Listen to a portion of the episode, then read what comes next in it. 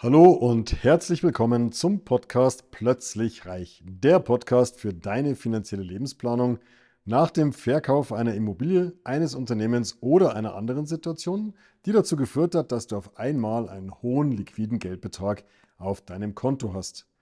Mein Name ist Markus, Markus Marquardt und ich möchte dir helfen, für dein neues Vermögen eine sichere und rentable Anlagestrategie zu entwickeln, mit der du dich zu jeder Zeit so richtig wohlfühlst und alle deine Ziele und Wünsche sicher und vor allen Dingen planbar erreichst.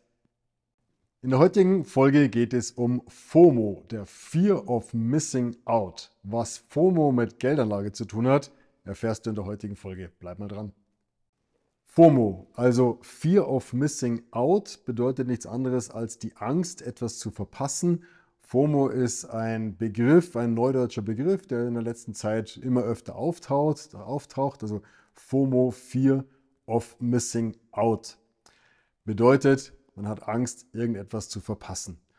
Und so komme ich auch schon zum Thema Geldanlage. Bei der Geldanlage ist es auch oftmals so, man sucht sich seine Geldanlage aus nach Kriterien, dass man irgendwie Angst hat, etwas zu verpassen.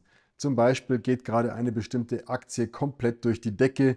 Ist ganz, ganz häufig der Fall, dass viele Leute dann auf diese Aktie anspringen, aufspringen, weil man einfach dabei sein möchte, wenn der Kurs durch die Decke geht.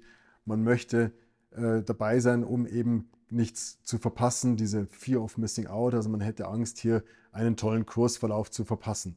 Ist das sinnvoll? Ich sage ganz klar nein. Vier, also Angst ist grundsätzlich mal ein schlechter Ratgeber, ganz egal in welchen Angelegenheiten, ob das jetzt die Kapitalanlage ist oder andere Lebensbereiche. Angst grundsätzlich ist ein schlechter Ratgeber.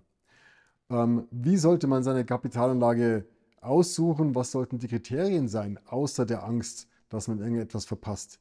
Ganz einfach, man sollte schauen, dass man seine Kapitalanlagestrategien auf eine ganz, ganz breite Basis stellt. Dass man sich also selber überlegt mal, was möchte ich eigentlich erreichen in meinem Leben? Was möchtest du erreichen? Wie möchtest du leben? Was ist dir wichtig? Gibt es jemanden, den du noch versorgen möchtest? Diese ganzen Dinge. Und wenn du dir das alles ganz genau überlegt hast, dann stellst du sehr schnell fest, dass es eine ganz andere, eine viel holistischere, also ganzheitlichere Basis ist, um deine Finanzanlageentscheidungen zu treffen, als nur diese Angst, irgendwo dabei sein zu müssen. Dann stell dir mal vor, du triffst deine Anlageentscheidung immer auf Basis dieser Angst, etwas zu verpassen dann wirst du zum, zum Gejagten eigentlich. Das heißt, du wirst immer gejagt sein, getrieben sein, aus lauter Angst etwas zu verpassen. Das heißt, wenn du dann den einen Trend vielleicht mitgenommen hast, suchst du gleich nach dem nächsten, der geht dann aber nicht auf, dann ähm, hast du Verlust gemacht, anstatt dass du Gewinne gemacht hast.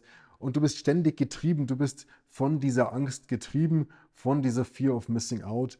Deswegen mach das nicht, lass dich nicht treiben.